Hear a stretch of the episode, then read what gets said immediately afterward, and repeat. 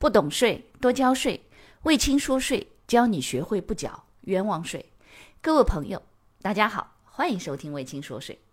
微信公众号、喜马拉雅 FM、知识星球这三个平台统一搜索“魏青说税”，即可收听本节目，并学习与节目内容有关的知识和案例。各位同学，大家好。哎，好吧，又要吃瓜了。最近郑爽被前男友实名举报，在微博上面呢，公布了很多聊天的记录、视频的这个信息，以及一些合同的截图，并且呢，这个微博在发的时候还艾特了国家税务总局。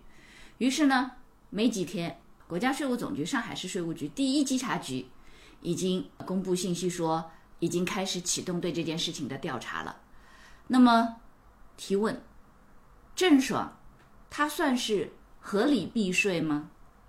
因为很多人一直是在说：“哎呀，我们通过什么什么样的方式来合理避税？”那么提问：从合理的角度上而言，用这样的方式让自己少交税，他合郑爽的理吗？毋庸置疑，一定是合的。为什么呢？因为从郑爽，当然啊，因为可能现在目前看到的消息，绝大多数是来自于她的。前男友张恒，张恒呢，在这个公布的信息当中说了很多什么去超市吃东西不付钱呐，虐待小动物啊，遗弃小动物啊什么的。那当然更不要说前面的这个代孕以后弃养，再加上说郑爽从出道到现在为止。他自己家里头的，就是正常情况下，人家艺人出道，当然很多时候也会带着妈妈呀，或者带着爸爸，因为比较放心，可以陪伴着这个比较年轻的孩子一起在这个工作过程当中有所支持和帮助，这个是没问题的。但是像郑爽他们家这样说，呃，经纪人所有的这个对外的联络和这自己一些这个活动啊什么的，呃，除了律师这个活没办法啊。呃，剩下的都是自己家里人包办掉的，呃，这个还是相对比较少的。因为曾经也在媒体上看到过郑爽在说，他不用经纪人，为什么？因为经纪人太贵了，他们其实只是跟在现场做做跑腿的。他对经纪人的定位是这样的，所以呢。他就不用经纪人，他自己家里人就完全可以陪着他跑跑腿了，何必要花那么贵的钱去给经纪人？经纪人，你你你的作品，你你你赚的钱当中，你要给他一定的分成，对吧？你你还要养助理、养经纪人、养所有的这些相关的这些人员，他觉得完全没有必要。当然，也曾经看到一则消息是说，郑爽之所以找这个呃张恒做男友啊，呃，另外还有一个就是说。他可以一边谈朋友，一边可以免费让他做自己的经纪人，便宜不用出钱，所以这样的话呢，其实做到最后这个结果大家是看到了。所以我一直跟学生说，我跟很多同学们讲，我说工作应该要有仪式感，它应该和家庭分开。这样的话呢，你还有一个空间可以说下班累了可以回家。如果要工作了，他是进入一个工作的状态，和同事啊什么的能够很好的合作，而他这样。实际上，某种情况下，他节省下来所有的钱，最后给自己挖了一个巨大的坑。那么，说完前头这一点，我们来说说看这个坑到底是怎么样的。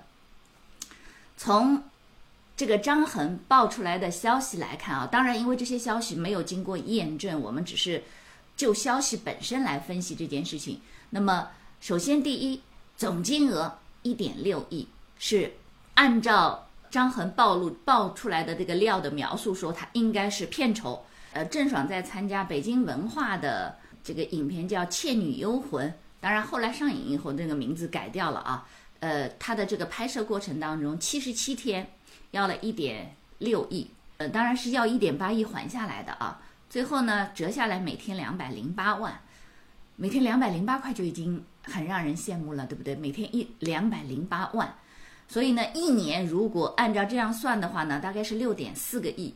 于是呢，现在在媒体上又出现了一个新的货币单位，叫一爽，一爽就是六点四亿。哎呀，很多上市公司可能赚都赚不到一爽啊，一年。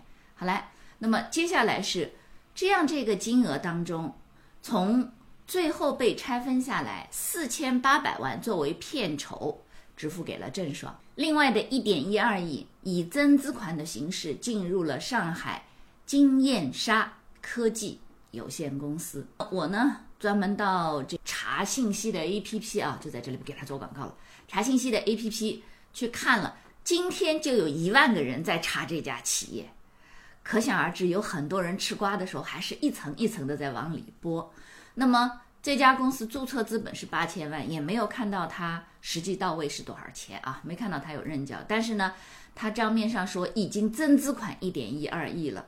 而且后面关键是这个公司的股权还做过转让，那么我们来分两趴跟大家来分析一下，这个这四千八百万和一点一二亿各自会涉及到什么？当然啊，呃，上海市税务局稽查一局，他介入这个调查以后呢，他肯定也会仔细的去分析，会从两个方面，第一，合作的双方嘛，第一从北京文化的角度上来讲。去看这笔钱的支出到底实质意义上支出的是什么？